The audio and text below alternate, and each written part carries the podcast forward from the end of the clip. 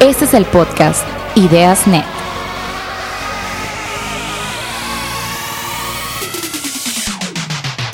Aquí platicamos historias y hallazgos que nos permiten crecer como individuos, organizaciones y sociedad. Compartimos aprendizajes desde el interior de los proyectos, equipos, líderes y sueños que están transformando nuestros días en temas de diseño, branding, marketing, negocio y mucho más. Porque creemos que el conocimiento colectivo nos va a llevar al siguiente paso. Ideas Net, un podcast para compartir.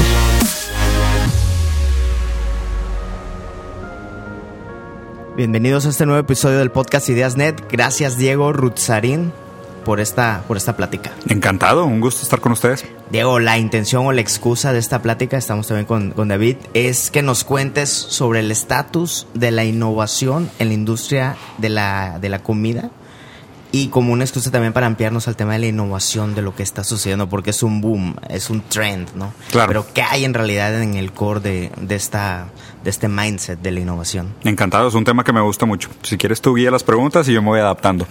Y yo creo que para arrancar, cuéntanos un poquito de filosofía y sobre el food design. pues mira, eh, pues yo estudié diseño industrial. Después de diseño industrial eh, me fui a hacer una especialidad en Italia, en el Politécnico de Torino, de diseño de comida. Okay. El tema de comida para mí siempre fue muy importante. Mi familia es italiana, siempre tuvimos una, una abuelita sentada en la cabecera. Los domingos era de hacer espagueti, Lasaña. lasaña, exacto. Entonces para mí el tema de la comida siempre fue un tema muy íntimo, muy personal. Y yo como diseñador industrial jamás había pensado en la comida como un elemento de diseño, como algo que se podía Ok. diseñar, ¿no? Entonces, eh, trabajé un rato en PepsiCo. Eh, en PepsiCo hice un poquito de todo. Me di cuenta que realmente el papel de un diseñador dentro de la industria de alimentos era muy raro, como que no sabían qué hacer con un creativo en la comida. El creativo en la industria de alimentos típicamente pues trabaja con diseño de empaque, trabaja con campañas, con mercadotecnia, con activaciones, pero raramente se mete a tocar al alimento. El ¿no? producto. Exacto, entonces yo lo que hice fue, dije, ¿sabes qué? Lo que a mí se me antoja es más, pues, meter las manos a la masa. O sea, quería ser un poco más como... eh, más ingerente sobre el, el, valor que tiene la creatividad sobre cómo lo relacionamos con el alimento. Después tuve la oportunidad de trabajar con una empresa muy grande a nivel internacional, bueno, no muy grande, pero muy influyente a nivel internacional que se llama Benivans, que es una casa de tendencias de gastronomía. Casa de tendencias de gastronomía. Exacto, que básicamente lo que hacíamos ahí era publicar un libro al año diciendo hacia dónde va el mercado de alimentos en el futuro. Y era lo único que hacíamos. Todo el año estábamos investigando, viajando, trabajando, curioseando, leyendo, Comiendo. jugando, comiendo bastante, tratando de entender pues hacia dónde van las cosas el- mañana, ¿no? Y publicábamos estos libros a final del año, eran libros sumamente exitosos, muy caros, que vendíamos solo a CEOs de grandes empresas a nivel internacional. Y de ahí me surgió la idea de hacer Foodlosofía. Foodlosofía es un think tank para diseño de comida. O sea, es como un laboratorio de ideas para el mercado de alimentos. Yo lo hice en frustración a los dos mundos que había conocido anteriormente, que era el mundo de PepsiCo, que era muy cortoplacista, y no Pepsi, en general la industria es muy cortoplacista, porque básicamente lo que la gente quiere es cómo le hago para ganar más dinero al final del año, le subo tantito aquí, le bajo acá, hago una campaña mejor, hago un producto diferenciado, voy encontrando una manera de cobrar más, ta, ta, ta. Eso es como el cortoplacismo de la industria.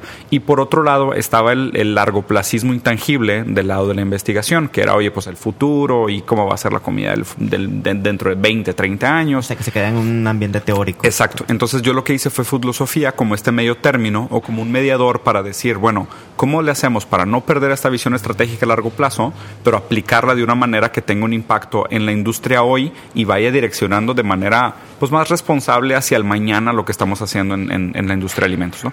Y Foodlosofía pues es una, una alegoría a los temas que me gustan mucho, que es eh, la psicología, el psicoanálisis, la filosofía, y de ahí viene esta idea de foodlosofía, ¿no? que es como la filosofía de la comida. Oye, ahorita eh, pasaste muy por encimita el tema de que conectaste muchos puntos, el tema de la multidisciplina, sé que te apasiona el renacimiento, va por ahí todo. Sí, mucho. O sea, de hecho, para mí el- el- la idea de este nombre renacentista es sumamente importante. Yo creo que los, los, los personajes sobresalientes de la historia son estos personajes multidisciplinarios que no tienen miedo a mezclar el conocimiento y a, y a explorar y, y atreverse a hacer diferentes cosas en diferentes ámbitos. Cuando hoy yo veo hay mucha mediocridad en esta idea de, pues, sabes que yo soy mercadotecnista, yo solo hablo de mercadotecnia, o yo soy comunicólogo, solo hablo de comunicación, o yo soy diseñador y solo hablo de diseño, y creo que eso es muy miope, o sea, eso acaba creando estos como lenguajes eh, separatistas, donde hay palabras que solo se usan en cierto jergón, en ciertos grupos, y hacen que el conocimiento, en lugar de proliferar a través de la multiplicación de ideas, sea más restrictivo y solo sea accesible a la gente que tiene conocimiento en ese campo específico. Y para mí el tema de la multidisciplinariedad siempre fue fundamental, o sea, yo siempre fue el, el raro que era de que, oye, pues, ¿por qué estás hablando de filosofía en una junta de negocios? ¿O por qué estamos hablando con psicólogos para hacer comida? Y, ¿sabes? O sea, ¿por qué no invitas a chefs a juntas de alimentos? O sea, como que para mí siempre fue un tema muy fundamental de, pensar innovación de una manera distinta. Y hoy en día tratas de conectar todos esos puntos. O sea, el, tema del renacentista, el polímata, ¿no? El que sabía de muchas cosas, ¿no? Renaissance man. La innovación parte de un tema de multidisciplina, ¿no? Por eso los equipos los equipos que deberían tener a su cargo la innovación deberían ser multidisciplinarios, ¿no? La innovación parte del entendimiento profundo de un problema. O sea, la innovación parte de lo que le da sentido a la innovación es el entendimiento y el descubrimiento y el análisis y, la interpretación real y profunda y compleja de un problema. Entonces, eh, creo que esto es lo que le falla a mucha gente hoy en el mercado, en, el mercado en general de innovación, es que la gente está perdida en esta idea de innovar por innovar y simplemente hace las cosas porque puede, pero raramente se preguntan por qué deberían de innovar, ¿no? Y ahí yo, yo hoy lo que veo es que el mercado de innovación al, revés, o sea, no es que falte innovación, sobra, sobra, pero sobra innovación muy mala. O sea, sobra innovación irrelevante, sobra innovación que no agrega valor, eh, sobra innovación mal dirigida, o sea, sobra, sobra mediocridad en el mercado de innovación. Lo que falta es innovación real, o sea, lo que falta es innovación inteligente, eh, innovación profunda, innovación transformacional, significativa, o sea, que sea que sea un resultado de, un trabajo bien hecho, ¿no? O sea, creo que es un error garrafal que las empresas tengan esta idea de, ah, es que todo el mundo está innovando, entonces tengo que innovar también. Y acabes dirigiendo recursos y tiempo y gente y, capital intelectual y capital financiero a hacer cosas nuevas porque tienes todo el tiempo que estar probando cosas nuevas, pero siento que es gente que está cazando con escopeta, donde realmente hoy pues, hay tanto exceso de cosas, de contenido, de soluciones, de propuestas, de productos, de marcas, que si tú estás innovando simplemente por lanzar algo nuevo al mercado, te lo aseguro que te vas a perder en, el mar de porquerías que hay y no vas a, no vas a, no vas a alcanzar los objetivos que te estabas planteando. Sí, eh, precisamente de eso, Diego, eh, quería platicarte y, preguntarte, ¿no? Yo creo que hay cierta tendencia en la innovación eh, sobre lo disruptivo, ¿no? Las ideas disruptivas, en donde ya eso, lo, lo, poco familiar se vuelve ya familiar, ¿no? Este eh, tema donde todas las empresas, yo creo que es una especie de rebote, hasta hacen sus centros de innovación, porque no es inherente a la cultura propia o el propósito de la empresa. Entonces, eh, todos se lo encargan hacia, una, hacia un centro de innovación, pero los propios empleados, los que viven el día a día los procesos, se quedan fuera de esa experiencia y esos centros tienden a, crear este tren de, de, bueno, todo tiene que ser disruptivo, todo tiene que ser súper diferente y posiblemente también nos aleja de, de, lo que para nosotros ya es familiar y eso es a veces bueno, ¿no? Esa propia nostalgia, no si te pasa en el asunto de la comida, ¿no? El, mm. el hecho de, de, a veces es bueno regresar a lo básico y regresar a la esencia de lo de las cosas. Creo que hay dos puntos interesantes. Primero, o sea, yo soy muy cauteloso con el uso de la palabra, con el uso de la palabra disruptivo, porque al revés de lo que la gente cree, no, no, no me parece que, el, que los mercados estén buscando tanta disrupción. Claro. Eh, simplemente la disrupción se ha usado como palabra que conlleva o implica o, o va casada, muy ligada con el tema de innovación, porque los disruptivos llaman la atención y ya. Pero me parece simplemente que es shock value, ¿no? Que es decir, ay, mira, ¿quién hubiera pensado que ahora vamos a tomar agua con un pedazo de carbón adentro, ¿no? Y, o sea, más allá que lo puedas racionalizar y me puedas dar la excusa por detrás, me parece que la, disrupción ahí se usó simplemente como un argumento de storytelling. Y, y para mí eso es, es lo que no debería suceder en innovación. O sea, si, si hay algo disruptivo, tiene que haber, el, trasfondo tiene que ser mucho más importante que la entrega, ¿no? Y por otro lado, lo que hablas de esta idea de los centros de innovación, eh, el papel de la innovación en las empresas para mí siempre es muy cíclico. Es cíclico en el tiempo, en el sentido de una empresa empieza a hacer una inversión en innovación, entonces contrata gente, arma equipos, abre un grupo de innovación. Como tú bien dices, típicamente lo que pasa es que el capital creativo se, centraliza y se concentra en estos grupos de innovación. Obviamente no es sustentable, raramente la innovación da los resultados de retorno de inversión que la gente busca, que, la, que las empresas buscan. Entonces, en un mediano plazo dicen, ¿sabes qué? Pues estamos gastando mucho dinero en innovación y no estamos viendo un retorno. ¿Por qué? Porque hacen mala innovación, hacen productos irrelevantes. Entonces empiezan a cerrar esos grupos empiezan a tercerizar la innovación, empiezan a trabajar con agencias y contratan mucha gente y asesores y consultores y demás. En un tercer momento se dan cuenta que hoy estamos gastando mucho, mucho dinero con construcción de capital intelectual externo a la empresa, no nos estamos quedando con ese capability, si sale una buena idea no es nuestra, es de la agencia, y luego empiezan a volver a contratar. Y es un ciclo. O sea, realmente se, se, se acaba perpetuando como este ciclo porque y eso es lo que pasa, o sea, no hay innovación real si no existe un compromiso o una vocación por parte de la persona que está haciendo la innovación. Es sumamente raro que una empresa le diga a un gerente que tiene que ser innovador y disruptivo, si el gerente lo que quiere es ganarse su sueldo y pagar sus cuentas a final de mes, a él qué le importa transformar el mercado, o sea, a él qué le importa generar una gran idea de 200 millones de dólares al año si el beneficio se lo va a quedar el CEO ¿Sabes? O sea, no, no, se me hace sumamente hipócrita que las empresas pongan a la gente en ese papel de tú tienes que ser disruptivo, tú tienes que estar pensando en, en cómo ser más eficiente y en cómo generar nuevos procesos y diseñar productos que van a cambiar el mundo. ¿Para qué? ¿Para ti?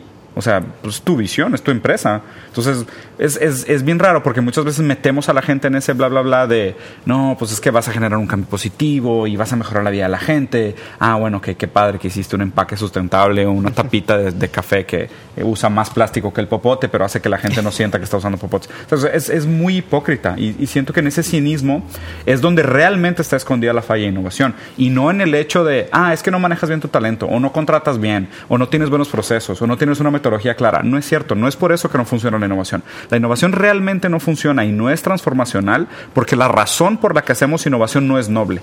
O sea, la razón por la que las empresas innovan es la razón equivocada. Y por eso todo lo que sale de eso es un mugrero. O sea, a menos de que nosotros cambiemos la vocación y, el trasfondo por detrás de por qué hay que hacer innovación, el resultado siempre va a ser una mierda. O sea, si te das cuenta, realmente los pocos productos que todavía salen y son transformacionales en el mercado son trabajo de un líder visionario. O sea, es alguien que daba la sangre y el alma porque algo del mundo le molestaba a un nivel tan profundo y tan íntimo que decía, yo no puedo vivir y seguir viviendo con esto. Tengo que cambiar las maneras como, como son las cervezas porque me chocan todas las cervezas mainstream. Y hizo una cerveza propia que fue transformacional. Cuando una empresa agarra esa misma vocación y la transforma en un mercado, en un, en un objetivo mercantilista, se pierde toda la vocación. Y, obviamente, sin obstáculo no hay propósito.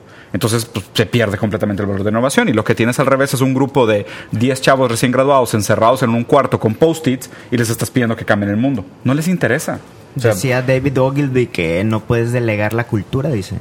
Si buscas en los parques de las ciudades no hay estatuas de comités, son, son sí. estatuas de individuos. Claro. Lo que estás diciendo es eso, ¿no? Que la organización debe estar al servicio de la visión de un individuo. Exactamente, y de hecho creo que eso, eso es mucho del por qué hoy hay tanta frustración en los trabajos creativos, porque los líderes tratan de imponer su sueño sobre la gente y decir es que tú deberías de perseverar como yo a hacer este cambio transformacional en el mundo. Y es como que no, o sea, ese sueño es tuyo, no es mío. Uh -huh. Una especie de... Oye, Diego, tu approach o tu comentario sobre este, este trend del profit contra el purpose. Uh -huh.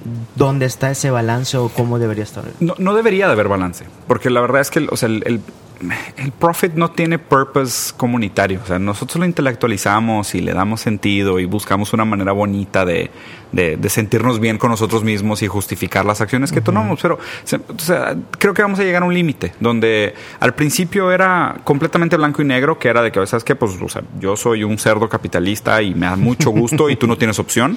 Uh -huh. Y lo siento mucho. O sea, si uh -huh. quieres comer y quieres tener un techo sobre tu, tu familia, necesitas trabajar para mí, no tienes opción. Hoy me parece que somos mucho más perversos, donde lo que decimos es, no, o sea, soy un cerdo capitalista, pero por los motivos correctos. Pero estoy cambiando el mundo. Exacto, ¿no? O sea, y es de que no, pues tipo, fíjate que yo lo que quiero hacer con los celulares es lograr que la gente esté conectada y tal. Pero, pues digo, pues traigo mis minerales de un lugar que tiene guerra en Congo y, y hago manufactura en China donde la gente no puede salir a la calle y donde viven dentro de la empresa, pero lo hago porque mi objetivo mi purpose es conectar claro, al mundo. Al respecto de esto que estás comentando y algo que comentaste hace unos minutos, eh, hace dos días vi un, un hilo en Twitter uh -huh. de un cuate que ironizaba sobre este tema de, de los plásticos y de la contaminación. ¿no? Uh -huh. Y él ponía, oye, en realidad tú por tomar popote no le estás haciendo gran daño al mundo. El problema son, es por ejemplo Canadá, que toda su basura la manda a aguas internacionales que uh -huh. terminan llegando a Indonesia o no sé dónde. ¿No, ¿No, viste mi video sobre eso? No, no, no, no. Tengo un video sumamente controversial sobre el tema que me tocó una cascada de diarrea de A ver, a quejas. ver. ¿por qué? Eh, y es, es un punto de vista muy controversial, pero va, va directamente de la mano de eso, ¿no? Y no me quiero desviar demasiado del tema de sustentabilidad, pero a grandes rasgos lo que pasa es que muchas de, las, de estas acciones que la gente toma son un placebo para seguir con tus, con tus hábitos ex- excesivos, ¿sabes? O sea, yo no creo realmente que alguien diga en su sano juicio, ah, ya, no uso popotes, estoy salvando el mundo. O sea, sinceramente no creo que exista esa persona. O sea, no, no, no creo que exista esa persona. O sea, creo que en el, en- en- en el fondo, fondo sabes que es, pues a lo mejor piensas estoy haciendo mi parte, sabes, no soy, no soy tan cerdo como los demás, sabes, o sea, te da cierto nivel de paz, pero no creo que alguien realmente crea que por no usar popotes está salvando el mundo. No creo que esa persona exista. Al contrario, yo creo que es muy, muy perjudicial. O sea, mi, mi tesis es que, que si realmente enfocaras a los problemas reales, que es la industria, las políticas, las leyes, el, el comercio internacional, en lugar de tratar de hacerte sentir menos mal con tus pequeños cambios individuales, ahí sí lograríamos un cambio real. Pero al revés, el mundo se está mandando a la fregada porque nadie quiere hablar de los cambios reales que son necesarios. Y preferimos decir, ah, bueno, pues ya no uso popotes, ahora ya no uso bolsas, ahora separo mi basura, ¿sabes? Pero nadie quiere decir, por ejemplo, tener hijos es sumamente irresponsable, porque pues, no hace falta más gente en el mundo. Pero de ese tema nadie quiere hablar. O sea, preferimos hablar de los popotes porque pues, ahí sí es, es fácil demonizar la industria del plástico y decir, ahí está el problema y ellos son lo que tenemos que atacar y tan tan. Yo, yo no, yo puedo continuar haciendo lo que yo quiera, yo sigo siendo una buena familia cristiana católica con ocho hijos, pero el problema son los popotes. Eso es lo que se me hace sumamente hipócrita, que la gente tiene este pensamiento reductivo por lo que les conviene, no, no realmente por, por entender la complejidad de los problemas. Pero no me quería desviar demasiado con el tema de sustentabilidad. Ok. Eh, el, fíjate, Diego, no, excelente lo, lo que comentas. Eh, en tu reciente presentación subiste el video de, de, De eh, Panamá. de Panamá, lo vi, lo vi un poquito excelente. El- me llamó mucho la atención algo que, que a mí me, me resuena bastante eh, en el en el rollo de diseño de experiencias de usuarios. Eh, yo traía también ese asunto de no llamarle de usuarios, ¿no? Mismo Don Norman que, que creó o Consumidores.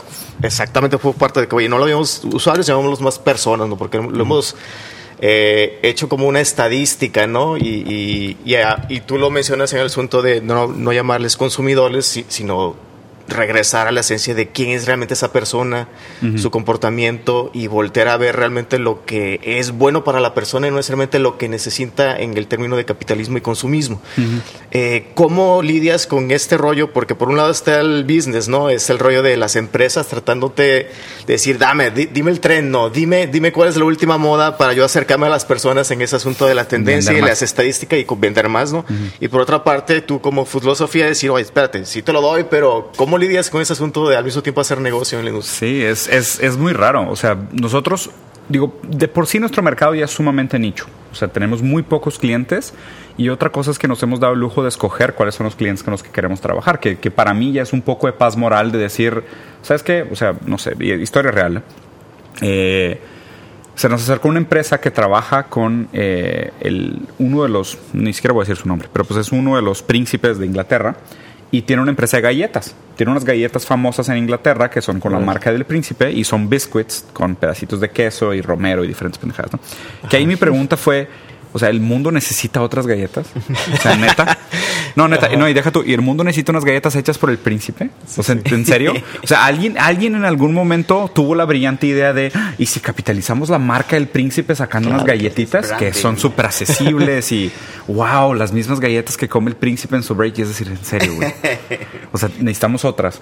Y, y ahí es donde, o sea, y a, a nadie le va a gustar escuchar esto, porque, pues, o sea, pues, a fin de cuentas, toda la gente que tiene empresa lo que está pensando es, pues, pues, pues, a lo mejor suena muy bien y suena muy poético y suena muy bonito, pero pues yo tengo una familia que alimentar y, y, sabes, estoy financiando mi casa y, pues, quiero sacar mi, mi trabajo adelante y quiero sacar mi empresa adelante y, y yo, ¿por qué me debería preocupar por este tipo de cosas?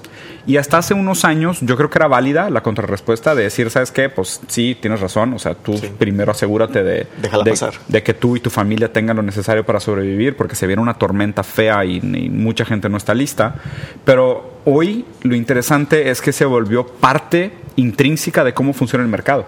O sea que hoy el mercado de alguna manera filtra todas estas empresas que son solamente aprovechadas, ¿sabes? Entonces ya me parece como un costo adicional de entrada a la categoría, que es decir, o sea, la gente te va a cuestionar no solo en qué haces, sino por qué lo haces. Entonces, o sea, respondiendo también, conectando con la pregunta original de qué onda con esta idea de, performance with purpose, que de hecho ese era el lema de Indra Nui, que fue la CEO de Pepsi durante mucho tiempo, fue mi mentora.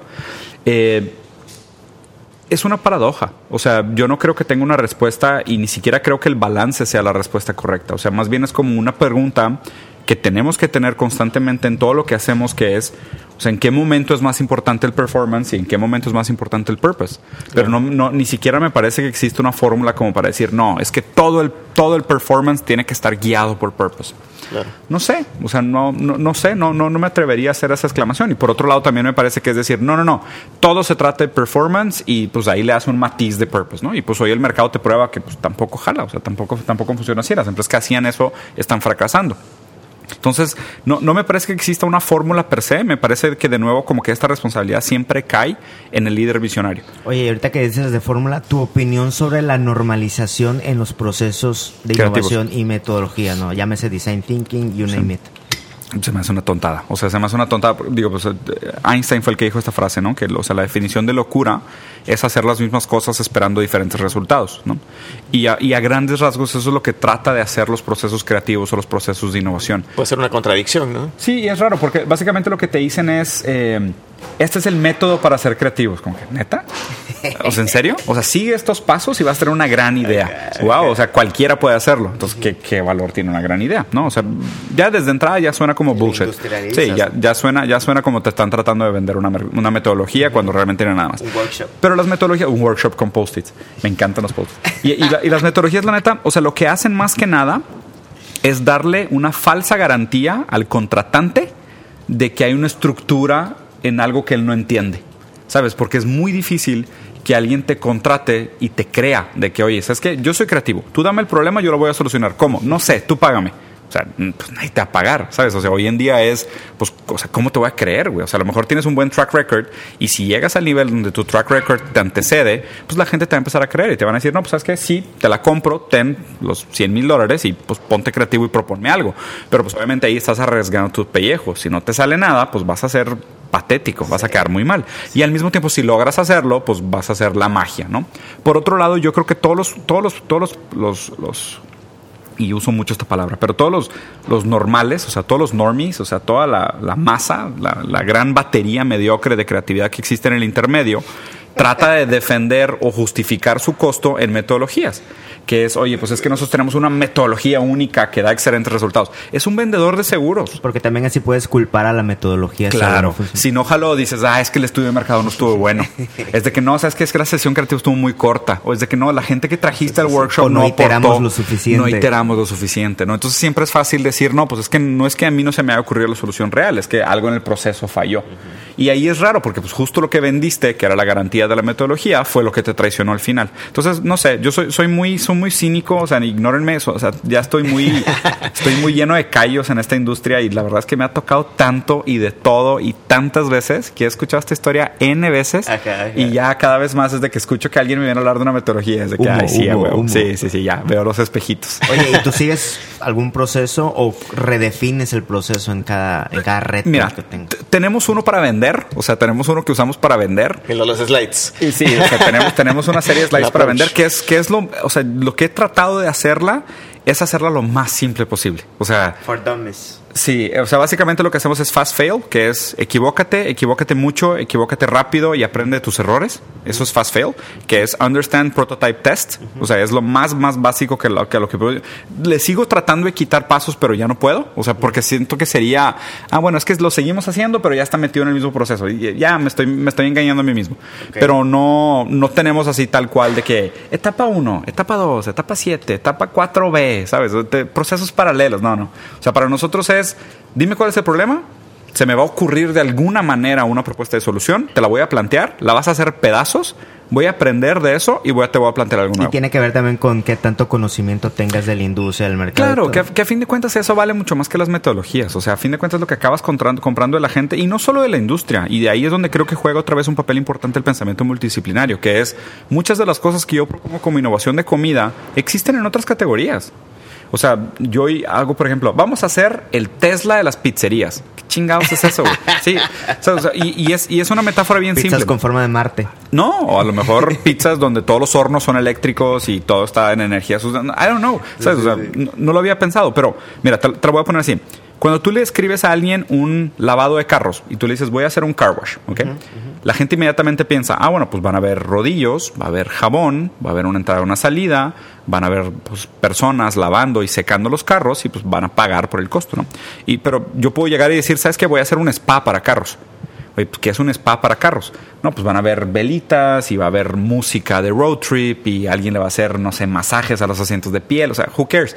Pero ya, pues ya te inventaste un modelo de negocio nuevo porque agarraste el aprendizaje de otra categoría y se lo aplicaste de manera transversal a la categoría original, ¿no? Entonces, mucho de lo que hacemos nosotros en Food Design es eso, es decir, eh, puede ser tanto dentro de la misma categoría como de categorías externas, como decir, eh, ¿cómo vamos a hacer el Uber de la comida? No, pues no sé, está Uber Eats, ¿no? Pero ¿cómo vamos a hacer el, no sé, el, el- por ejemplo, la idea de- del Pentium, de Dell, o sea, de estos chips que iban adentro de la computadora? En algún momento le planteamos a una empresa, vamos a hacer un modelo de negocio tipo Pentium, pero para comida, donde va a haber un, un super ingrediente que va a ser un add-on dentro de otros productos de comida. Pero también hacemos mucho como, por ejemplo, eh, vamos a hacer la, la heladería de pizzas. O sea, ¿qué sería una heladería de pizzas? No, pues la misma manera que tú llegas a una heladería y están los botes de los diferentes sabores y luego puedes agarrar uno o dos scoops y le puedes poner sprinkles, pues acaba de haber algo parecido pero con pizzas. ¿Qué, es eso, güey? ¿Sabes? O sea, muchas veces haciendo ese pensamiento multidisciplinario, eh, racionalizando de manera transversal, de manera paralela, es donde logramos hacer nosotros mucho, mucho creative insight. Y relacionando esto al tema de los procesos, es, es muy difícil prometerle a la gente que su problema se resuelve de la misma manera que los problemas de los demás. Entonces, yo prefiero no decir nada y donde sí es importante es, primero, tu conocimiento sobre la categoría, pero también tu capacidad de tener pensamiento multidisciplinario, porque muchas veces la solución del problema ya existe, alguien ya la hizo, pero está en otro país, en otro negocio, en otro momento de la historia. De acuerdo. ¿Quieres decir que eh, tu proceso en realidad debería nacer con un challenge? Con, Sí. De que, oye, tengo esta necesidad. O, o que te sea honesto un cliente. Oye, ¿sabes qué? Quiero vender más. ¿Sí? Tal cual. En vez de decir, oye, veces. créame esto, ¿no? Que No, ya me estás dando la receta, ¿no? Mil veces. O sea, yo, yo, yo siempre he sido muy fiel creyente de esta frase del el, el obstáculo es lo que le da sentido al propósito. O sea, tú primero tienes que, por eso la importancia de... El primer paso de una buena solución es entender bien el problema. Y muchas veces la gente se arranca con, con tratar de, de- de- de intelectualizar y de buscar modelos de negocios y de generar contenido, lo que sea, y el problema todavía no está claro. Entonces, realmente, pues, ¿qué estás solucionando? Ok. Sí, fíjate, hablando de, de eso, eh, considero yo también que como un concepto aislado de la innovación a veces está sobreestimada sobre la ejecución. Hablando de muchas veces, oye, sí, muy padre las ideas, oye, de toda la metodología, pero realmente los trancazos están en la ejecución, ¿no? En el día a día donde realmente, a ver, validar si esas ideas son buenas, validar si, si realmente eh, eh, estamos llegando a pasar ese obstáculo. Eh, ¿Cómo abordas en el día a día? Y, y bueno, lo voy a cambiar tantito.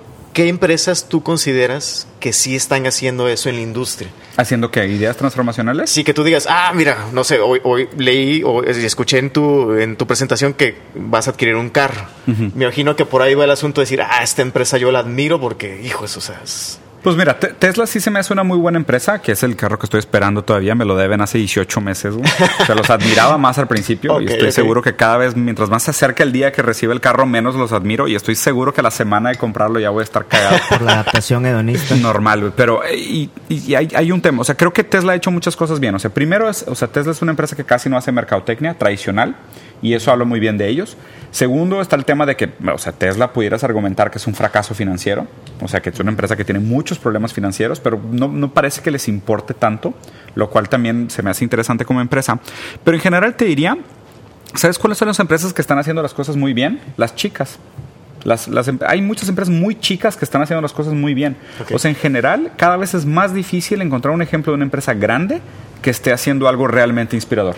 Y cada vez más es tipo, te encuentras una tiendita rara en una esquina, en, no sé, en Dubai que, ay, güey, qué pedo, o sea, ¿cómo se les ocurrió esto? Y están haciendo algo padre. Y por otro lado es, ves las empresas grandes y es como que, eh, más, o sea... ¿Por, por qué crees que sucede eso en las empresas pequeñas? Porque, porque las empresas pequeñas, o sea, primero, o sea, tienen todo que perder, ¿sabes? O sea, para ellos es como un...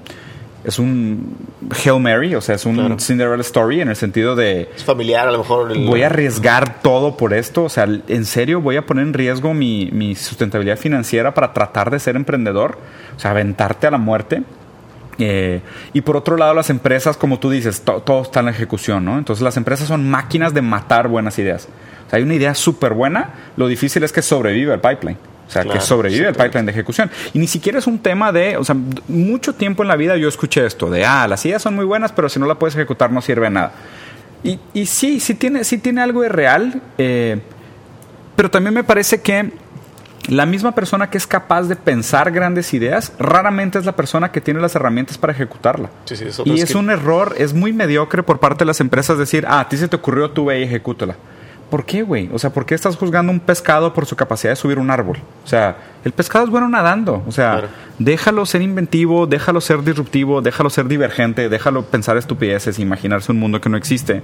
Y después pon a gente que sea realmente pragmática, que sea más de pensamiento beta, que sea calculadora, obsesiva y controladora y que mida los impactos de las cosas y que ellos traten de averiguar realmente si la idea era, era, era rentable, eh, hacía sentido con la estrategia de la empresa o no. O sea, más, más parece hoy que realmente lo que tratamos de hacer en las empresas es minimizar el riesgo y la, y la y la responsabilidad que crea. O sea, siempre, siempre he dicho esta frase, los, los, los éxitos tienen muchos papás y mamás y los fracasos son huérfanos. Mm, ¿Sabes por qué? Das cuenta, sale una gran idea y todo el mundo es, no, pues es que a mí se me ocurrió. No, pues que yo la ejecuté. Ah, es que yo la puse en el mercado. No, yo la vendí, yo la implementé, yo le puse marca, yo le puse la lana. ¿Sabes? O sea, los éxitos tienen muchos papás y mamás. Y los fracasos, no, pues no sé. O sea, a mí se me ocurrió, pero la ejecutaron mal. O yo la ejecuté, pero la idea estaba bien tonta. O sabes, o yo le metí lana, pero pues fue problema de ventas. O ah, fue problema de ingeniería. O fue problema de, no sé, manufactura, lo que sea.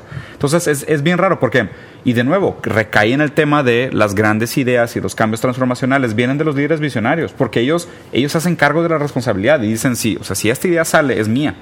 Si esta idea fracasa, es mía. Y, y, en las empresas no hay esto. En la empresa es, oye, pues, pues yo soy gerente y tú qué quieres de la vida? Pues ser director, güey. O sea, pues, la idea me vale un pepino y medio, güey. Entonces es muy difícil que, se den los, los, factores correctos. Por eso digo que hoy mi inspiración viene mucho más de los negocios chiquitos, de los emprendedores visionarios, que, que son los que están locos lo suficiente como para arriesgar su vida y tratar de hacer algo diferente. Diego, ¿hacia dónde va la industria de los alimentos? Uy, puros lugares horribles. Eh, pues mira, en general, o sea, date la idea con esto. O sea, México es el país número uno en obesidad infantil y número dos en obesidad adulta. Entonces, ¿hacia dónde va la industria? No, no, tengo idea. O sea, sinceramente necesitamos un cambio drástico y sistemático, tanto a nivel público como privado, para hacer que nuestra relación con el mercado de alimentos, sobre todo en el tema de compulso, de, de, de, consumo compulsivo y repetición desmedida, tiene que haber más responsabilidad. Porque el ser humano es muy bueno saboteándose y, y la industria, no que se aproveche de eso, pero cierra el ojo en negligencia y, acelera el consumo, como diciendo, ah, ¿te gusta el chocolate? Ok, ten chocolate sin azúcar. ¿Sabes? Es de que, oye, para empezar, no deberías de comer chocolate todos los días, güey. O sea, ¿por qué no aceptas eso y ya? No, no, no, no, no, sí, no, sí, sí puedes, pero vamos a quitarle. ¿Qué te molesta el chocolate? No, pues que me engorda. Ah, es el azúcar. Ok, entonces le quitamos el azúcar.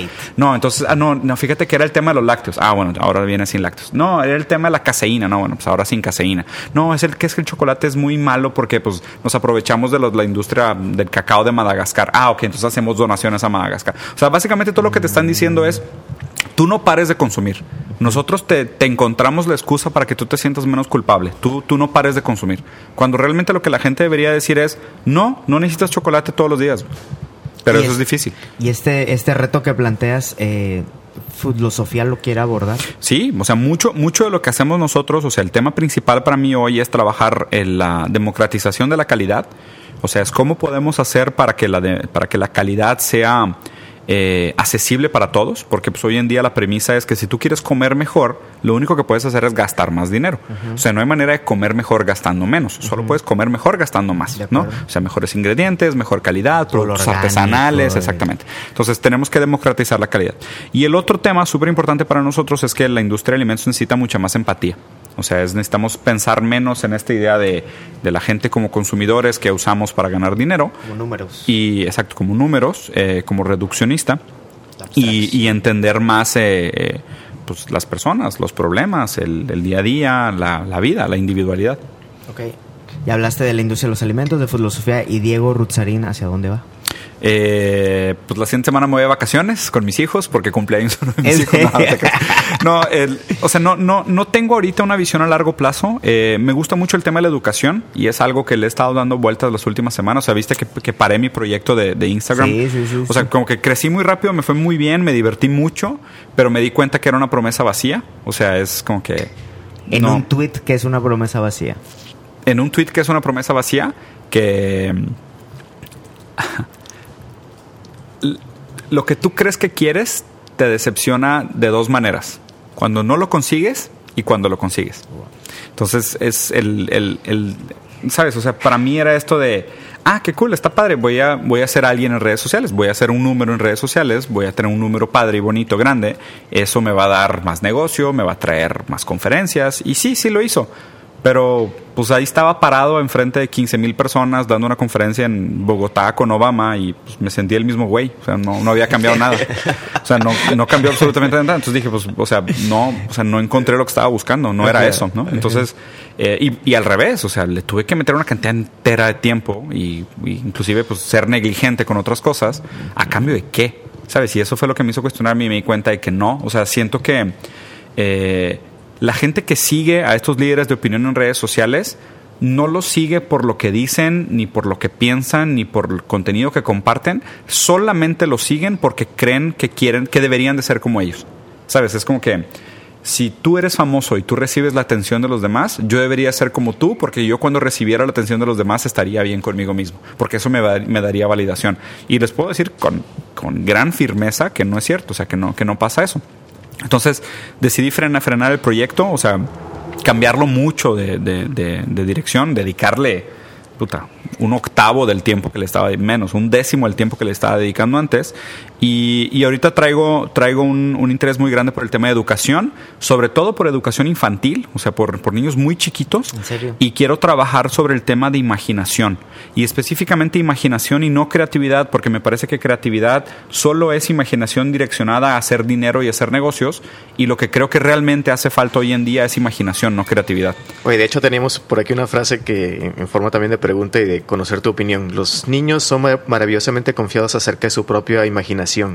La mayoría de nosotros perdemos esa confianza conforme vamos creciendo. De Ken Robinson. ¿Qué opinas de eso? Sí, pues sí.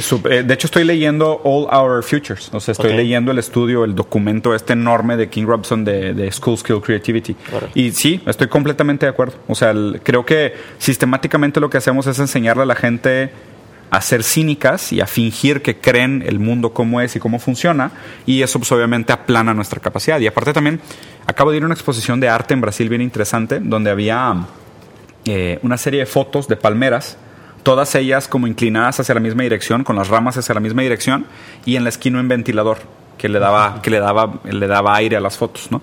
Y me puse a pensar que, que en el futuro, o sea, a falta de imaginación, le vamos a tener que explicar a la gente que las palmeras en las playas están volteadas hacia un lado porque hay viento porque nunca han ido a una playa, solo han visto fotos de playa y videos de playas.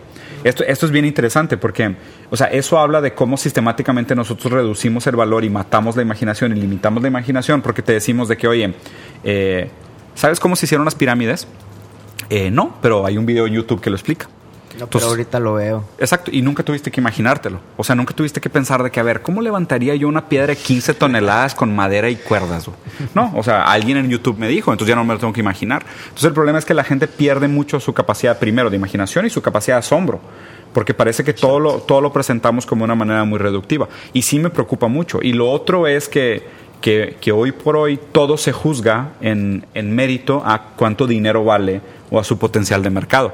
Entonces, obviamente, la imaginación se reemplazó por creatividad. Entonces, ya no es, ah, pues, ¿qué- de, qué, ¿de qué te sirve haber inventado un submarino barco hecho de Twinkies? O sea, pues yo a quién se lo vendo, ¿sabes? Entonces no sirve de nada. O sea, parece que las únicas ideas que tienen valor y tienen mérito y tienen espacio son las ideas que tienen valor mercantil.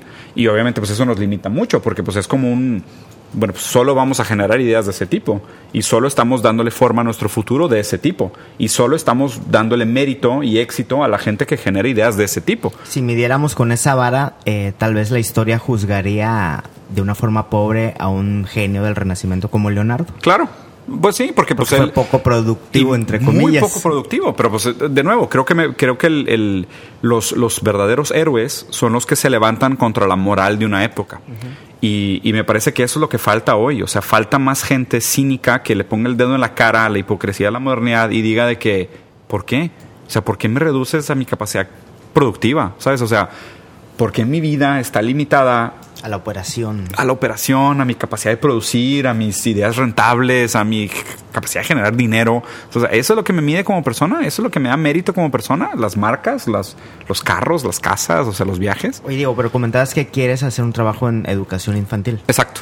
Entonces, o sea, más bien mi- ya me di por vencido, me di cuenta que, que, que, que- Ya que los estamos- grandes, ya que no. Ya, nosotros ya estamos perdidos. Sí, sí, nosotros ya No, es en serio, sí, sí. güey. O sea, grandes rasgos es eso.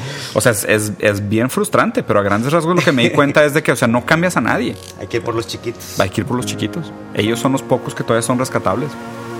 Diego, pues muchas gracias. Muchas gracias. eh, te admiramos muchísimo, Diego. Eh, No, fíjate, yo creo que eres de las pocas personas que están muy cómodas en la ambigüedad, ¿no? En tanto, al momento que dices algo, lo vuelves a negar, aprendes otras cosas y nos compartes muchísimo por redes sociales. Todas las personas que nos están escuchando, que son parte de la comunidad de NET, recomendadísimo eh, seguir a Diego. Gracias. Estaremos muy, muy atentos acerca de tus proyectos. Diego, pues muchas gracias. Encantado. Este, que no sea la última vez. No, claro, a un de cosas que decir, ¿eh? Y no sé lo que estoy hablando todo el tiempo, entonces es cuando quiera. Oye, luego la próxima plática del pensamiento crítico, ¿no? Hace, hace mucha falta. Sí. Hola a todos. Pobre, pobre gente, güey. Gracias, Diego. A ustedes. Muchas Hasta la próxima. Nos vemos.